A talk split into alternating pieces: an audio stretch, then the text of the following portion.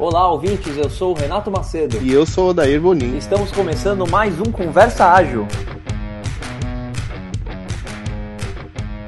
E aí, ouvintes, a conversa ágil de hoje é com Horácio Poblete, empreendedor, fundador da TrustVox, mentor de várias startups, para um papo super legal. Queria também te agradecer aqui por você ter aceitado o nosso convite. Tá? Então, muito obrigado aí por conversar com a gente. Também tenho certeza que essa troca vai ser bem rica e seja muito bem-vindo aqui ao Conversa Ágil. Mas seria legal você se apresentar para quem ainda não te conhece. Como que você se apresentaria? Bacana, bom, no daí, Renato, primeiramente, muito obrigado pelo convite, muito legal aqui compartilhar um pouquinho e aprender também com vocês, acho que a troca de experiência vai ser bem legal. Eu já sou empreendedor, eu brinco que eu não sou júnior, pleno ou sênior, eu sou dino, de dinossauro mesmo, né?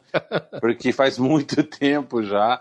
Para vocês terem uma ideia, eu, eu comecei a empreender digitalmente em 97, 1997. Eu conheci a Tati, a minha esposa, é, em 97 pela internet, antes de Orkut, antes de MSN, antes de... era tudo mato, gente, era tudo mato. E aí a gente se conheceu é, ali pela internet e tal. Então, assim, começamos com uma produtora web, né? Isso em 97, quando a pessoa não sabia nem o que era internet direito. É, isso foi evoluindo, a gente chegou a atender Procter Gamble, 3M, CPQD, umas marcas bem interessantes aí. Só que chegou 2008 e a gente né, encontrou a tal da Web 2.0, que era a web como serviço. Basicamente o embrião do que são as startups de hoje. E aí a gente ficou louco, né? E desde então foram três startups, é, duas onde eu era o CEO e quebraram. E a última, que a Tati foi a CEO, e deu certo. Então tirem suas conclusões aí é, coloquem mulheres como CEO que funciona. Uh, eu ainda não tive a oportunidade de trabalhar numa startup no, na fase inicial mesmo, sabe? Eu não imagino como seja, eu tenho uma glamourização meio na minha mente, assim, mas eu trabalhei numa startup que na verdade não era mais startup, já era uma empresa mais estabelecida, mas a cultura era de startup. Isso eu achei muito bacana que o pessoal continuou, né? Perpetuou a cultura do início mesmo da empresa. Tenho essa dúvida de como que é formar um time no início, né? Como que é angariar almas para uma startup? Cara, que pergunta legal. Legal porque eu acho que, que só quem realmente é da tribo de startups, do, do ecossistema, como eles falam, é que acaba sabendo essas coisas, tá? É, vamos dizer assim que o startupeiro padrão são dois amigos computeiros que vão lá e um cara está fazendo ciência da computação, engenharia da computação, sistema da informação, qualquer coisa, e ele vai lá, se junta com um amigo e fala, cara, vamos fazer uma startup. E na cabeça dos caras, o produto é startup. Então, aquele aplicativo, aquela rede social, aquele chatbot, o produto é. E o cara não está nem aí para modelo de negócios, não está nem aí para marketing, vendas, customer success e por aí vai. Né? É, e obviamente que acaba não dando certo. Ou seja, a grande, imensa maioria das startups elas morrem. É, e, gente, startup não morre necessariamente porque o produto é ruim. Elas morrem de fome, morrem que acabou a grana. Não faturou, acabou o dinheiro de investimento e, e por aí vai. Tá? Então a primeira coisa é que não existe essa glamorização que o Eduardo bem falou e que realmente é lá aparece no Fantástico, aparece não sei aonde. E, cara, isso não existe. Isso não existe.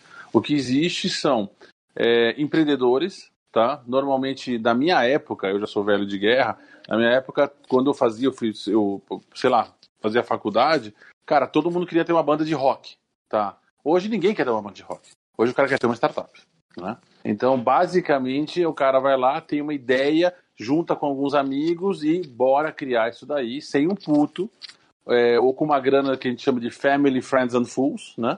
É, de pessoas ali do, do, do convívio dele que põe uma grana, e ele começa, então, a tentar tirar aquilo do papel. Hoje existem metodologias que ajudam muito nisso, né, pessoal? Ou seja, hoje em dia, por exemplo, já há alguns anos, o pessoal falou assim, cara, é um, não, não é na, na porra louquice, não é que você vai chegar e vai começar a fazer do nada.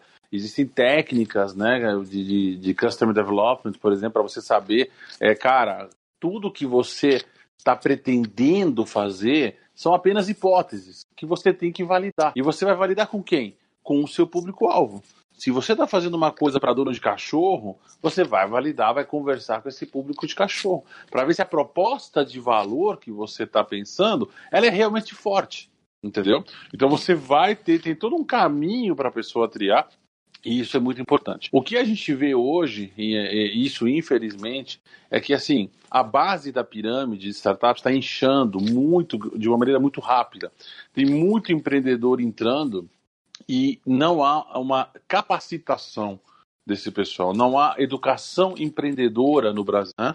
Você já deve ter ouvido de Startup Weekend, já ouviram falar? Já, já sim. Legal, né? A gente já mentorou com a Tati 15 Startup Weekends, para vocês terem uma ideia. E é muito legal. Startup Weekend é educação empreendedora bem no comecinho.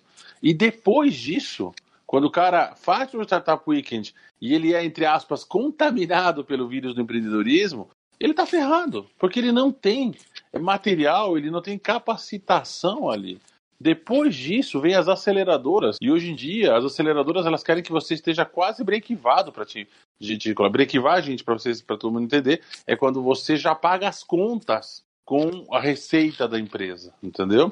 Então, assim, realmente o empreendedor brasileiro ele está muito, muito deixado à sorte, o empreendedor de startups, né? A Associação Brasileira de Startups, a ABS Startups, faz um trabalho bem legal, mas é um trabalho de formiguinha, né? Tati, eu, a gente mentora quatro, cinco startups por mês da Associação Brasileira de Startups, mas são centenas, né? Então, realmente, é, deveria haver algum tipo de, de capacitação empreendedora, é, como existe em outros países. É, isso ajudaria muito a aumentar a maturidade do empreendedor e, consequentemente, a chance de dar certo. Horácio, uma coisa interessante que você trouxe, me parece, é o conceito mais puro da agilidade, porque você forma é, uma ideia, você, você tem um público e você fica validando com esse público imediatamente, sempre o mais rápido possível você está validando, obtendo feedback e mudando para o melhor caminho. É essa a forma do startupeiro pensar Perfeito. E, e, e, essa é a alma da agilidade. Se guiar através da necessidade do cliente dessa validação constante. E aí vem uma dúvida né, em relação à agilidade, porque muitas vezes a gente fala que a startup ela acaba não usando muitos métodos ágeis, não se preocupando muito com essa parte. Qual a sua visão em relação a isso? Vamos lá. Uma startup ela pensa da seguinte maneira, cara. É... Você tem quantos anos, Renato? Eu tenho 37. Você tem 37. Você vai chegar aos 50 se você morrer com 40? Certeza que não. não vai. Entendeu? Certeza que não, isso é uma certeza. Então a, a startup pensa assim, entendeu? Então, assim, gente, vamos ter empatia. Vamos, vamos pôr o chapéu de startupeiro agora. É exatamente isso. A gente, tá, a gente, faz um call, a gente fica pilhadaço. Cara, bora lá, o Daí, Renato, fazer isso, tal, tal, tal. Cada um ali tem 10 mil reais do banco, 15 mil reais do banco. Tira essa grana, vamos, junta lá 30, 40 mil reais no máximo, tá? É, ali, vamos fazer o negócio, tá? Legal. É, quem que coda? Tá, pô, cara, então, no final das contas tem que contratar um programador. Mas tem que contratar um designer, tem que fazer isso, tem que fazer aquilo, tem que pagar a AWS, tem que, cara, a, a cloud, por aí vai. Então, assim, o que acontece, uma startup ela tem que fazer muito com pouco. É isso que ela tem que fazer. E normalmente ela vai lá e contrata um desenvolvedor. Dois desenvolvedores já é luxo para para muita startup tá? que está começando. É, normalmente um dos founders também coda, é um desenvolvedor, contrata mais um cara, e é isso, tá? É isso. Então, assim, é... outra coisa é que o tempo está totalmente contra a startup, porque o dinheiro está acabando. Eu sempre falo, gente, que uma startup, vocês têm que entender como se fosse um paciente com uma doença terminal. Se você não fizer algo épico e rápido, vai morrer. Não adianta dar aspirina, não adianta dar Tilenol, entendeu? Então, assim, você tá contra o tempo. Você juntou com seus amigos 30, 40 paus que vão acabar em poucos meses. E você precisa lançar alguma coisa extremamente rápido, tá? Então, aí que entra o conceito de MVP, Minimum Viable Product, que hoje já se sabe que é um conceito errado. Você tem que lançar o Minimum Lovable Product. Ou seja, não adianta você lançar um produto mínimo viável, que é uma porcaria, que ninguém vai usar, aí você fala assim, ah, então a validação deu negativa. Não, querido, você simplesmente fez uma coisa que ninguém quis, né? Então, o mínimo lovable product é o que você tem que lançar com pouquíssimo tempo, pouquíssimos recursos. Então, a, a agilidade passa longe no começo de uma startup que está começando, tá? Ela só não vai passar longe se o desenvolvedor que foi contratado ou o founder que foi contratado, ele realmente já tem um background, já tem uma experiência, né? É, ali com, com, com agilidade e ele vai fazer o mínimo, né? Ele vai criar um backlog, vai fazer, vai fazer um sprint, mas assim, é tanta é, incerteza que às vezes nem sprint é interessante fazer. Ele vai para o Kanban, ou ele vai ou ele simplesmente, cara, se faz um escopo mínimo, ele escopa isso e faz.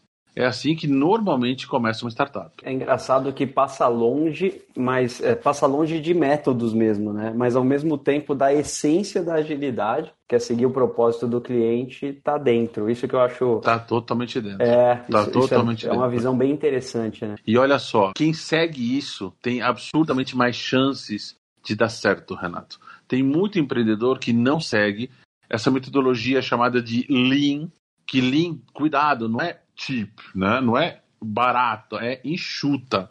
Então você tá, você aprende, a primeira coisa que você aprende o que é iterar, justamente, a pivotar iterar. Então assim, é, é muito interessante e tem um paralelo muito grande. Só que a grande maioria dos empreendedores hoje não sabe o que é validar, não sabe como validar.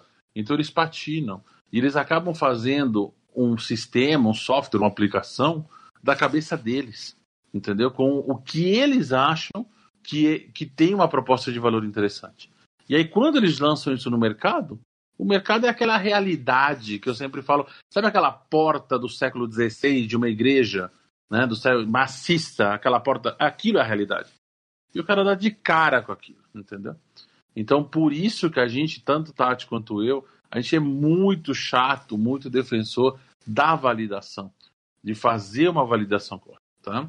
É, a, a Natrust Vox, por exemplo, a gente fez uma validação bem legal. Dá tempo de contar? Claro, por favor. Então vamos lá. A Trustvox, gente, chegou lá atrás, na nossa terceira startup, final de 2013, começo de 2014, e a Tati, ela esbarrou, vamos dizer assim, ela achou uma matéria que dizia assim: 33% dos norte-americanos, quando eles vão comprar alguma coisa, eles não vão no Google, eles vão na Amazon, entendeu? Mesmo que depois eles comprem em outro lugar. E aquilo eu falo assim: caramba, como assim? É, um terço do mercado mais maduro né, não usa o Google como primeira fonte de consulta quando vai comprar. E analisando por que a Tati viu que havia na Amazon uma coisinha chamada reviews, né? As opiniões de quem comprou. De uma maneira muito rica, de uma maneira muito bacana. E não tinha ninguém fazendo isso bem feito no Brasil. E foi aí que a Tati teve ideia de fazer a TrustVox, que justamente coleta o review hoje. Hoje são 1.500 clientes, Netshoes, Centauro, Electrolux, Teleanorte, ReHap, cara, são 1.500 clientes. Agora, Havaianas e por aí vai. Só que na época, no comecinho, era tudo mato, a gente não tinha nada. E como é que a gente fez para validar? A gente pegou e fez da seguinte maneira: a gente tinha duas premissas. Primeiro, é, será que as pessoas compram mais quando tem review? E segundo, será que os e-commerces vão querer comprar o serviço? Quando a gente bateu nos anjos, nos investidores anjos, ninguém quis colocar dinheiro na Trustbox. Por quê? Porque eles falavam assim: vocês são loucos. Vocês, para pedir, para pegar o review, o e-commerce tem que dar o e-mail de quem comprou. Vocês acham que o e-commerce vai dar o e-mail de quem comprou? E a gente falava assim: vai, porque a gente vai dar um, um belo de um ROI, retorno do investimento, a gente vai dar é, lucro para ele. Né? Essa era a nossa premissa, mas era a nossa premissa. Era a palavra deles contra a gente. O que, que a gente fez? A Tati tem uma página no Facebook chamado Amo o Meu Cavalo. Se vocês entrarem lá depois, que estão ouvindo, Amo o Meu Cavalo, vocês vão ver uma página no Facebook que tem organicamente 250 mil pessoas lá que gostam de cavalo, tá? Nossa, muito é, bom. É muito bom. E aí, o que a Tati fez? Ela pegou, criou duas lojinhas na plataforma de e-commerce gratuita, duas lojinhas idênticas do que? De chinelos, tá? Ela tinha um amigo que fazia chinelos personalizados. Sabe aquele chinelo de casamento personalizado? Sim, sim. Então, é isso. Aí eu peguei o Photoshop, fiz cinco estampas. Tá tudo lá no meu cavalo no Facebook, é só olhar no, no histórico. Aí eu peguei, criei cinco estampas de chinelos. A Tati, então, é, fez um acordo com esse amigo dela que quem ia produzir os chinelos, entregar, era tudo ele. Tá. E a gente fez duas lojinhas com cinco estampas de cinco chinelos. Uma lojinha só tinha os chinelos. Tá? E a outra lojinha era idêntica, tinha os chinelos e tinha, entre aspas, os reviews da Trash Fox. Que a gente tinha pego no começo reviews de outros sites da Havaianas e tal, e colocado manualmente ali. E a gente começou, então, a divulgar isso, porque a gente não tinha um puto de dinheiro. Então a gente começou a divulgar isso organicamente dentro dessa página. E o negócio estourou, explodiu. Tem, tem, tem tá lá, tá tudo documentado lá. E tem, tem o primeiro post teve 900 shares, para vocês terem uma ideia.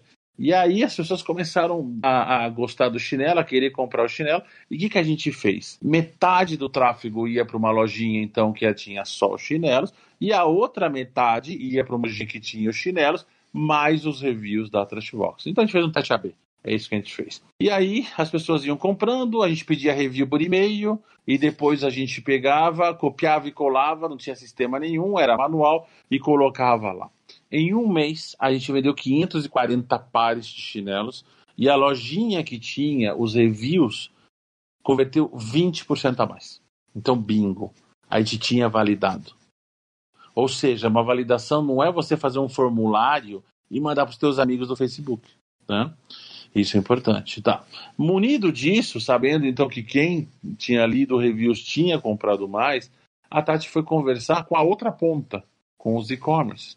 E foi falar com 30 e-commerces e contou essa validação para eles. E falou assim: cara, se a gente te der um aumento de conversão de 15, 20%, você topa comprar? Dos 30, 29 falaram que compravam. Então, bingo, estava validado também do outro lado.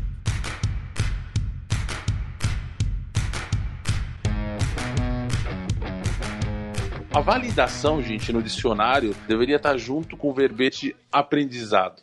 Porque quando você vai validar, é qualitativo. Você vai aprender. Muitas pessoas perguntam para mim, Horácio, eu tenho que falar com quantas pessoas? Vocês falaram com 30? Com quantos que eu tenho que falar? Não tem um número mágico. Agora, não tem que ter significância estatística. Não estamos falando de nada estatístico. Por quê? Porque você quer aprender. Então, a primeira vez que vocês forem falar com o público-alvo, de vocês, vocês vão aprender um monte. Vai vir, sei lá, cinco insights, estou chutando. A segunda vez já vai vir quatro insights. A terceira vez vem um pouco menos, um pouco menos, um pouco menos. Vai chegar uma hora que vai ter um platô. Ou seja, você vai falar com um cara e já não vai ter mais insights. Você já ouviu todos os insights. Esse é o momento de parar. Mas esse processo é que é a validação e ele é riquíssimo porque você fala com 10, 20, 30, 40, 50, dependendo do teu, do teu nicho, pessoas do teu público, e elas vão te dar o que realmente elas querem comprar. Elas vão te dar o que realmente elas querem no teu aplicativo. E com isso fica muito mais fácil vender e encantar quem vai comprar o teu produto. Eu acho que que fica aí, pelo menos para mim, é procurar incansavelmente comprovar uma hipótese, né? E não pensar em construir uma sei lá, uma plataforma robusta para tentar é, verificar isso. Às vezes é na mão mesmo, por e-mail, e assim vai. Não se incomodar com isso, porque o foco, na verdade, não é ter uma plataforma, é validar a hipótese, né? Exato. Não tirar isso da mente por nada. Perfeito. E infelizmente, Odaí, tem muito, muito empreendedor que vai lá, contrata um programador, seria no Go Horse empreendedor, não de código, entendeu?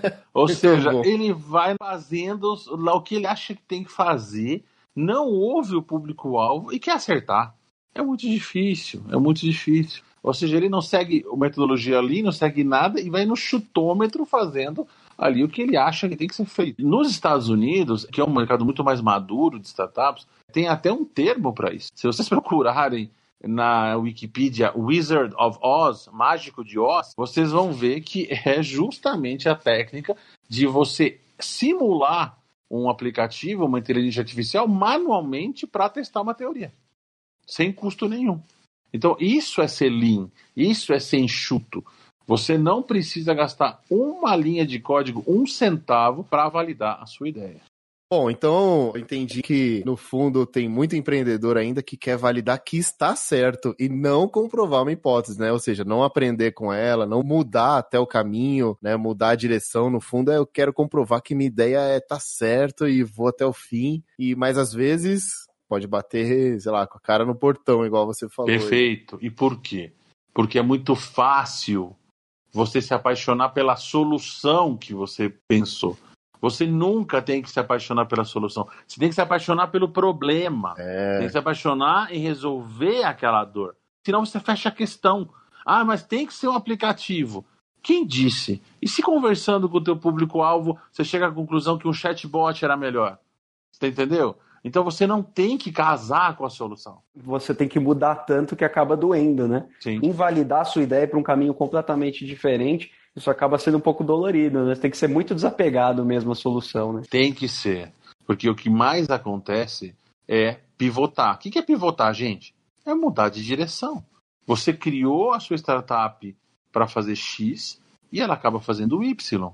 Isso é a coisa mais natural do mundo. Gente, lembram o começo do Twitter? Vocês lembram o começo do Twitter? Sim, eu lembro. Você lembra? Que assim, estou tomando café, não era isso? Né?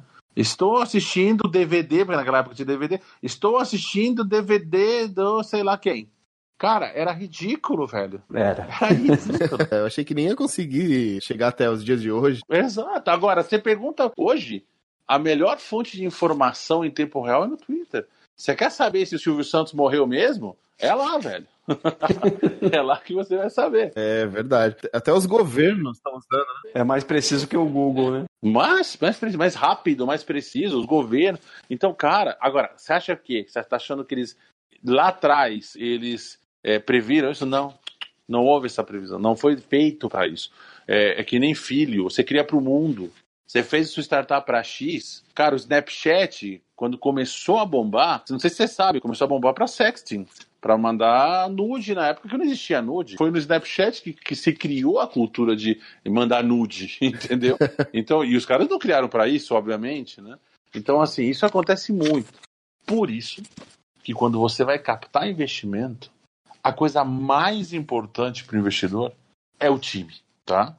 Entre uma ideia maravilhosa, time médio, e uma ideia média e um time maravilhoso, o investidor vai colocar no time maravilhoso. Porque a premissa dele é: esses caras vão pivotar, eles vão errar. Mas se o time é foda, beleza, meu dinheiro tá salvo, porque eles vão poder, eles vão pivotar, vão mudar de direção e vão conseguir chegar lá. E se o time é medíocre, não, entendeu? É verdade. Acho que tem que ser ok errar, tem que ser ok mudar, né? E não insistir aí até o fim, né? é o que o famoso lessons learned, né? Ou seja, as lições aprendidas, que, cara, é, é totalmente ágil, né? E isso é muito de empreendedorismo lean, enxuto também.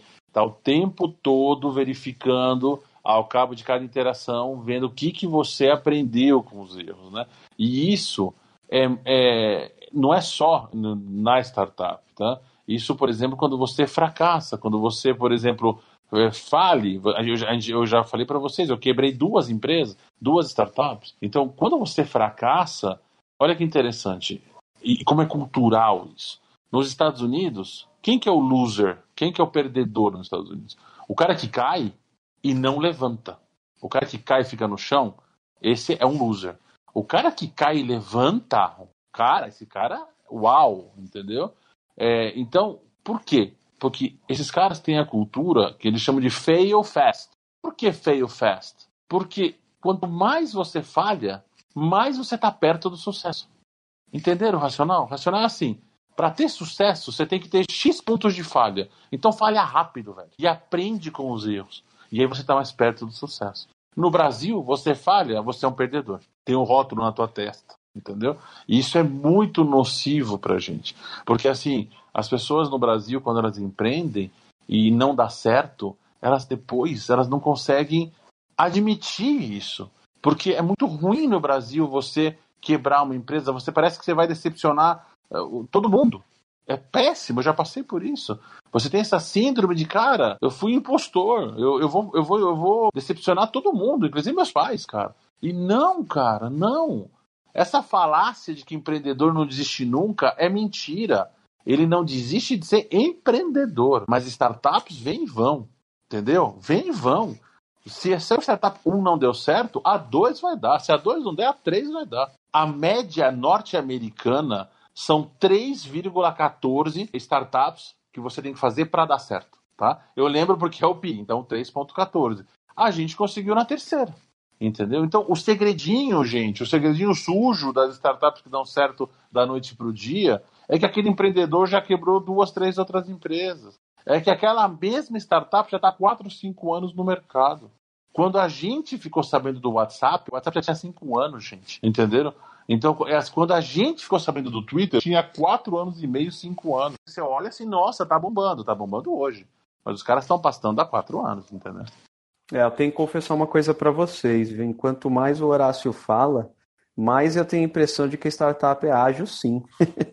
eu, eu, eu, confesso que eu tinha assim essa impressão, principalmente se a gente olhar para método, isso você já trouxe, foi bem legal, né? É extremamente enxuto. Muitas vezes não tem nem pessoal ali com mindset para usar metodologias ou ferramentas específicas. Mas esse pensamento de seguir o propósito do cliente de forma enxuta para mim ele é, é, o coração ali, a veia do ágil. É a essência, né? Exatamente. Então, é, no fundo, acho que estou percebendo a mesma coisa que o Renato falou aí. No fundo, o pensamento voltado para o cliente, o pensamento enxuto, sem desperdício, é, ciclos de aprendizado, tudo isso acho que nasce já com a startup. Não tem como ser diferente, né? Senão você morre, igual você falou, né? Exatamente, porque tem pouco recurso a startup não tem muito recurso, ela não consegue captar dinheiro.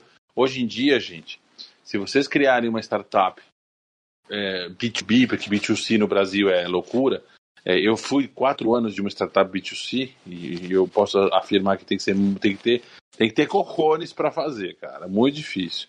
Mas se você é uma startup B2B você, e você consegue chegar numa receita recorrente, num MRR que eles chamam, de 20 mil reais por mês, chove dinheiro. Tem investidor a rodo querendo colocar dinheiro é, em startups que faturem 20 mil uh, recorrente. O problema é chegar nisso, porque você está sozinho. Você não vai ter ajuda de praticamente ninguém. Você não vai ter ajuda de investidores, você não vai ter ajuda de aceleradoras, você não vai ter ajuda. Então você vai ter que correr atrás. Então, assim, se você não for lean, se você não for enxuto, você não vai conseguir chegar lá. É uma praia que ou você chega ou você morre. Entendeu? Por isso que as grandes. Isso nos Estados Unidos eles chamam Crossing the Chasm, né? Que seria o Vale da Morte, que eles chamam. Então, ou você passa o Vale da Morte ou você não passa o Vale da Morte. É simples assim, é binário. Horácio, queria te fazer uma pergunta muito relacionada a isso, né? Porque as empresas, com o tempo elas recebem investimento, já deixam de ser startups, ficam, viram empresas mais robustas, etc. E, e, elas já têm mais dificuldade de pivotar. Às vezes começam a ficar extremamente inchadas, cheias de processos, né? E elas já não pivotam tão fácil e muitas até acabam se afastando do cliente uhum. e do propósito do cliente. E ainda assim perdurando por alguns anos, tal, mas já começa a se ver em dificuldades. Eu queria sua opinião em relação a isso. Quando a empresa cresce, ela, ela deixa de seguir. É, quando ela não tem, não está correndo todo esse risco, ela fica mais conservadora e ela deixa de ver o cliente da mesma maneira, com essa mesma essência, esse mesmo pensamento lean que você está trazendo no começo? Não deveria, tá? É, hoje, se você pega uma, sei lá, você pega o Fabrício Bloise da Móvel, que é para mim o empreendedor mais fora da curva que eu conheço. Eu não conheço o, o Lehman, tá? Mas eu conheço o Fabrício Bloise visualmente e é um cara fora da curva. E se você pensa num iFood, num Play Kids, é, no Leiturinha, numa Simpla, elas são startups sim. Pegou bilhão e é startup. Então, não é porque pegou dinheiro ou porque está com mil funcionários. A Gympass hoje tem mil funcionários e pouco. É uma startup. Ou seja, hoje em dia, o conceito de startup, ele não é simplesmente a empresa que está nascendo. O próprio Google, cara, com squads e com pods, principalmente com pods, ele consegue manter o espírito, a agilidade de uma startup. E isso é muito importante.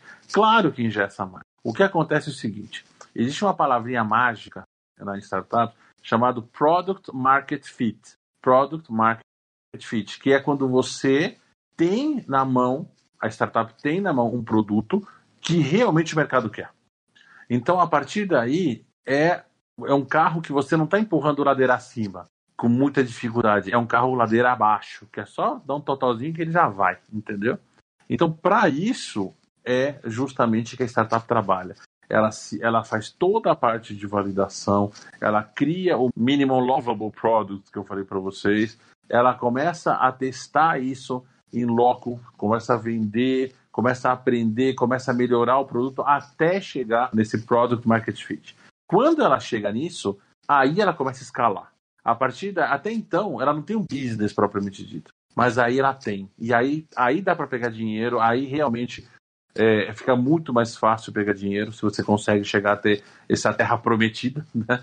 Aí você consegue pegar dinheiro e o dinheiro aí é para um monte de devs, você contrata um monte de gente de marketing, disso, daquilo, e a empresa começa a crescer. E muitas vezes morre, porque acontece o que eles chamam de premature scaling, ou seja, há uma escala prematura. A empresa não estava pronta para fazer esse tipo de escala. E ela pega 5, 6 milhões de reais, faz um away na, na, na ali, a, a, empresa não cresce, ela incha e acaba dando o tiro pela culatra, tá? Então, sim, diminui muito a agilidade depois, mas a mentalidade, o mindset e a cultura empreendedora, elas não precisam mudar nunca, tá?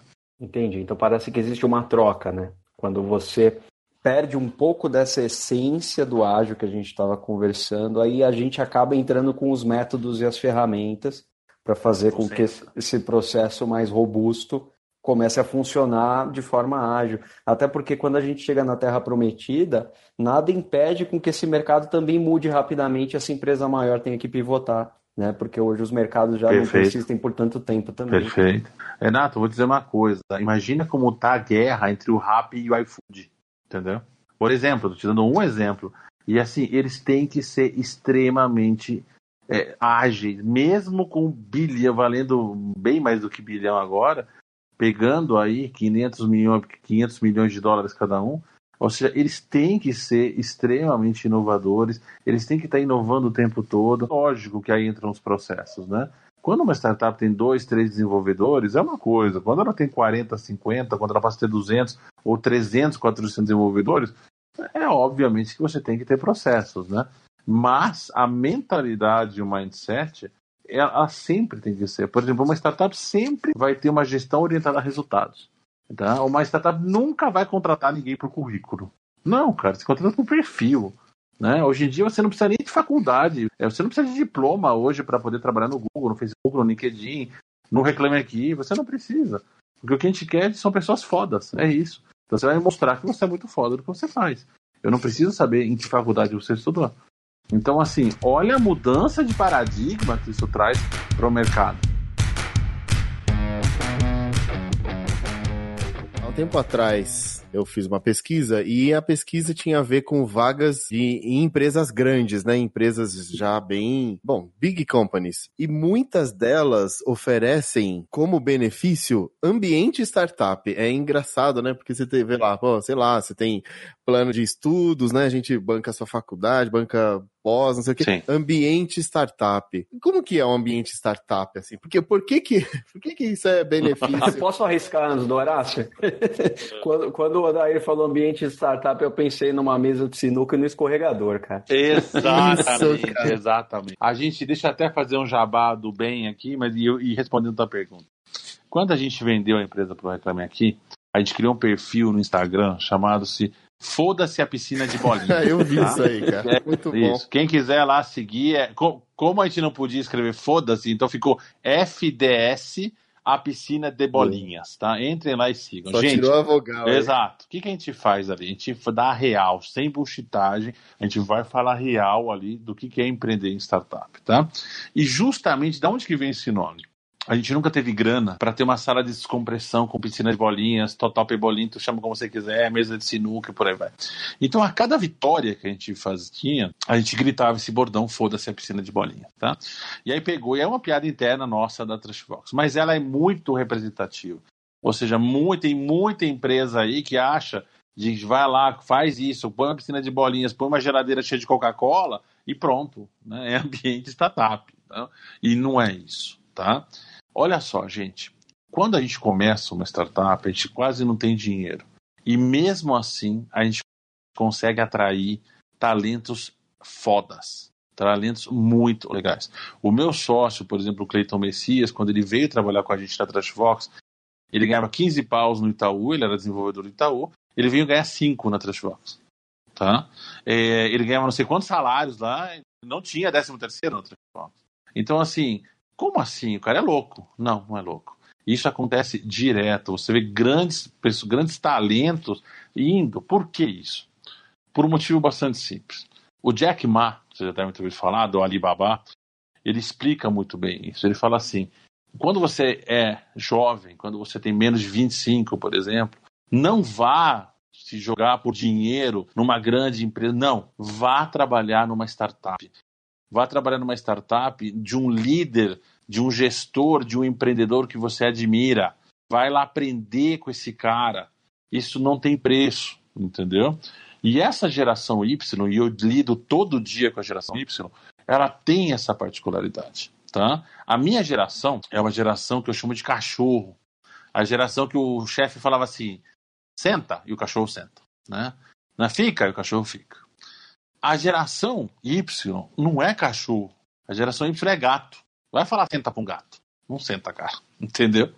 Então a geração Y, ela não se contenta e ela não fica numa empresa se o chefe é um, desculpem o português, é um cuzão. Ele não fica.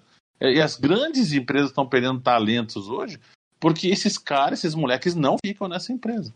É, para um cara muito foda da geração Y ficar na empresa, ele tem que admirar o chefe. Ele tem que falar, cara, esse cara é foda, nossa, tô aprendendo com esse cara, tal, tal, tal, tal. E aí ele fica na empresa. Tá?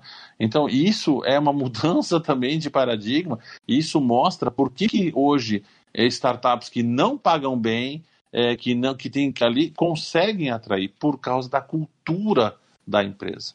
E não é uma piscina de bolinhas ou uma mesa de sinuca. Olha que link interessante. Nosso primeiro episódio foi sobre Management 3.0 com o Matheus Rocha. E a gente falou muito sobre esses novos gestores que precisam lidar com essa geração. Inclusive, não ser mais o chefe, né? Se tornar realmente um líder, que consegue engajar, motivar, mostrar o caminho. Então tem que manter o time sempre é, motivado na direção certa. A gente tem na Trashbox, agora a gente tem mais, mas quando a gente foi comprado, a gente tinha 10 devs. Em quatro anos, a gente perdeu um dev. Um só, tá? E por que que isso acontece? Justamente porque existem outras coisas que são legais para os caras. Por exemplo, uma das coisas que mais o pessoal sempre gostou é que Tati e eu, por exemplo, que somos os fundadores, a gente compartilhava tudo o que acontecia, que estava acontecendo, todos os perrengues com os caras. Então eles ficavam sabendo da parte boa, da parte ruim. Então eles aprenderam com os nossos erros. Então para eles que com certeza um dia querem empreender também, a grande maioria, foi muito enriquecedor ver como que a Trashfox chegou do nada, saiu do zero e foi comprada por milhões. Então isso valeu muito para eles, né? Agora, isso não é qualquer um que faz, tem que ser mentalidade de startup. Porque senão, qual é a mentalidade de uma grande empresa? Não, eu não vou capacitar esse cara, senão esse cara vai ser meu concorrente. Não, eu não vou dar nada mais do que o escopo do cara. Entendeu? E os caras da Trustbox vestiram a camisa de uma maneira sensacional. Detalhe, gente, todos remotos.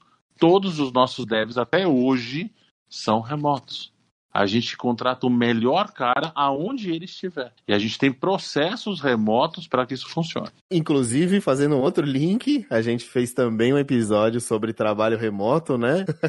Conta aí, Renata. Conta aí, Renata. Pô, imagina quando a gente tiver 30 episódios, hein, daí vai ser isso o tempo todo, né? Mas é muito legal. O terceiro episódio foi com a Suelen Carvalho, né? A gente falou sobre trabalho remoto e agilidade e legal. como fazer isso funcionar. Poxa, que legal, cara. Quando você traz que perderam um desenvolvedor em todo esse tempo, dentro desse mercado isso não é nada comum. Sim, não é nada comum. É um mercado com um índice aí de, de troca de, de emprego gigantesco, um grande problema para as empresas, né? Sim, concordo com você. Hoje eu, eu, vejo as empresas que não se voltam ao trabalho remoto com grandes dificuldades nesse mercado de desenvolvimento. Lógico. Né? Porque ele é um diferencial, né? Aliás, eu acho que deixa de ser um diferencial, mas um facilitador, porque principalmente nas grandes capitais as pessoas já não se locomovem mais, já está perdendo sentido de trabalhar tão longe, e essa modalidade parece que é um estímulo muito grande aí. Bom, eu sou um super defensor e entusiasta do, do remoto, tá?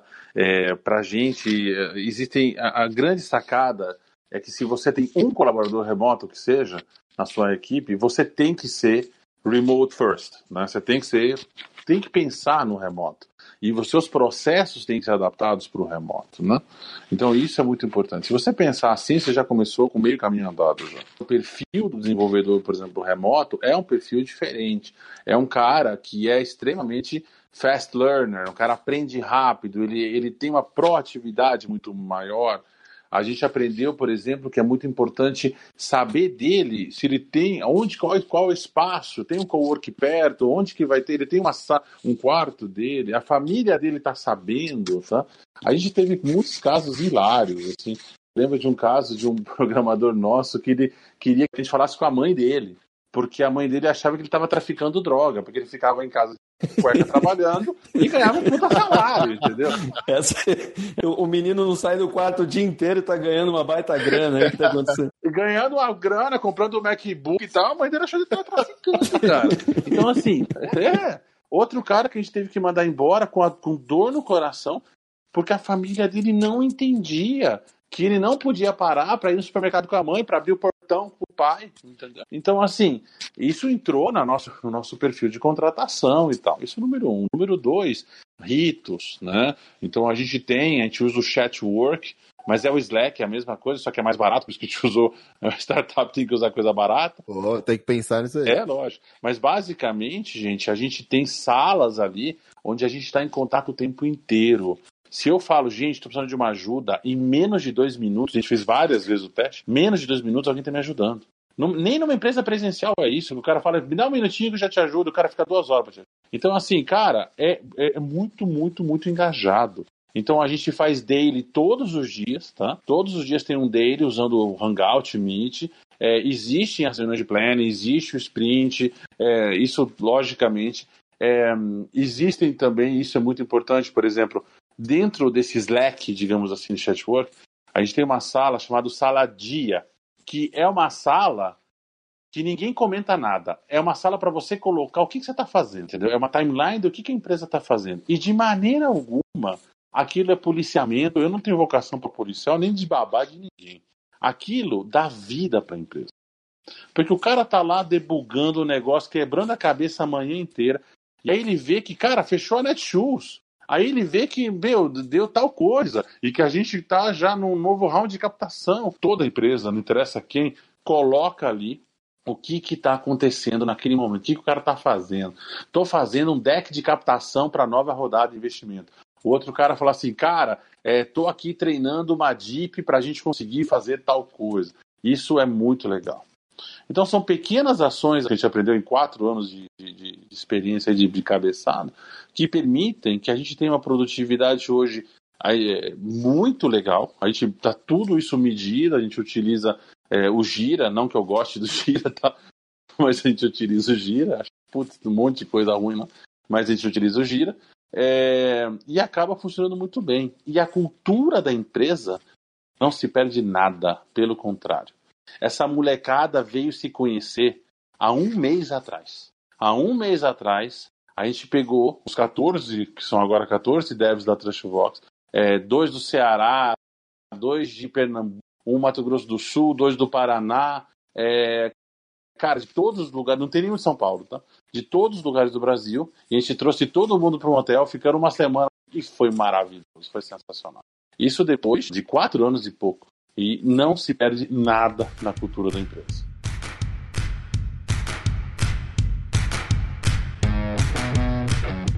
agradecer novamente o papo. De verdade, foi muito enriquecedor. E aí eu percebi uma coisa, não sei se o Renato concorda, queria saber a opinião do Renato, que tudo bem uma startup não utilizar um, formalmente um método é, na agilidade, algo que esteja escrito em algum livro, né, no by the book, mas a alma sempre vai ser ágil. Pô, eu concordo com isso, eu achei extremamente poético, inclusive, né? A alma de toda startup é ágil. Com certeza isso vai para nossa divulgação do episódio. Bonito, aqui, tá gostei. Obrigado, Horácio, mais uma vez. Acho que na próxima a gente quer que a Tati participe também. Já tô imaginando um papo sensacional com vocês dois. Pô, cara, ó, tô adorando o papo, viu, Horácio? Você trouxe coisas tão legais aqui pra gente, cara. Que legal, cara. Obrigado. Eu acho que a Tati vai ser muito legal, porque a Tati não é técnica técnica, não é que eu seja técnico, mas a Tati ela é muito menos, né? Então é, um, é uma case interessante de uma CEO que deu muito certo numa startup como a Trashvox, sem saber lógica de programação. Então isso é muito bacana, entendeu? Acho que tem um, vai ter um ponto de vista diferente. Show, cara. Horácio, eu também queria, queria te agradecer muito por você ter feito essa conversa ágil aqui com a gente. A gente espera que em breve, numa nova oportunidade, a gente faça como o Odair estava falando agora e que a gente traga alguns outros vários assuntos aí com você. As portas estão sempre abertas aí, tá bom? Obrigado, gente. O Daí, Renato, queria eu agradecer. Para mim é um prazer estar sempre divulgando empreendedorismo, fomentando, sem glamorização, como eu sempre falo, sem buchitagem. Vou fazer de novo meu jabá de vocês seguirem lá o Foda-se a Piscina de Bolinhas, FDS a Piscina de Bolinhas, porque é um perfil de give back, gente. A gente não tem intenção nenhuma de monetizar esse perfil. A ideia nossa é realmente contar as cagadas que a gente fez para que vocês não façam as cagadas. Né? Então tem bastante conteúdo lá e, e aproveitem lá tá bom? A gente acha extremamente importante o momento de jabá. Se você tiver mais alguma coisa aí, fica à vontade, tá bom? Exato. A gente ia falar, cara, libera sobre o jabá. momento jabá aqui no Conversa Ágil é sagrado. momento jabá. Vamos lá, momento jabá, que é jabá, mas é um jabá de coração, porque eu acho sensacional. Mas olha que interessante o, o move que a gente fez com o Reclame Aqui. É, o Reclame Aqui comprou a Trashbox pelo seguinte. Cara, até então, se você, se a sua empresa, o que, que você tem lá no Reclame Aqui da sua empresa? Reclamação. Né? Você tem lá experiência de atendimento. A partir de agora, você não vai ter só reclamação. Você vai poder ter a experiência de compra dos reviews, a experiência de uso como mais uma fonte de informação super legal para a pessoa poder decidir a compra. Se vocês entrarem agora, depois, quem está ouvindo, reclame aqui e buscar, sei lá, buscar Max Milhas. Ó, Max, se você estiver ouvindo, quero uma grana pelo Jabai. É, Max Milhas e vê lá no Reclame Aqui, vocês vão ver que tem lá não só as reclamações, mas tem como foi a experiência de comprar na Max Milhas. Então, isso e só os serviços da Trustbox estão integrados, obviamente, com o Reclame Aqui. Lembrando que são 20 milhões de usuários únicos por mês que acessam o Reclame Aqui. 20 milhões de pessoas todos os meses. E esse não é o número mais impressionante. O número mais impressionante é só 5% vai lá e reclama. O resto está lá pesquisando. Então é um, é, um, é um exército de leads que quer comprar. Se você vai lá e não só deixa a reclamação, mas também passa a mostrar a experiência de uso, isso é muito legal para sua empresa. Tá aí o jabá. ah, sensacional. Até imaginei um Inception aqui. Se eu for no Reclame Aqui e reclamar do Eu Amo Meu Cavalos aí, o que que acontece, cara? Cara, você pode entrar na página do Reclame Aqui e reclamar do Reclame Aqui. mais Inception que isso não tem. Inception, né? Isso, mais Inception do que isso que não dá, gente. É, é isso, é Inception total. Muito tá? bom. Pô, beleza, cara. Muito bom, muito bom. die young Just as they as I can. Wanna get me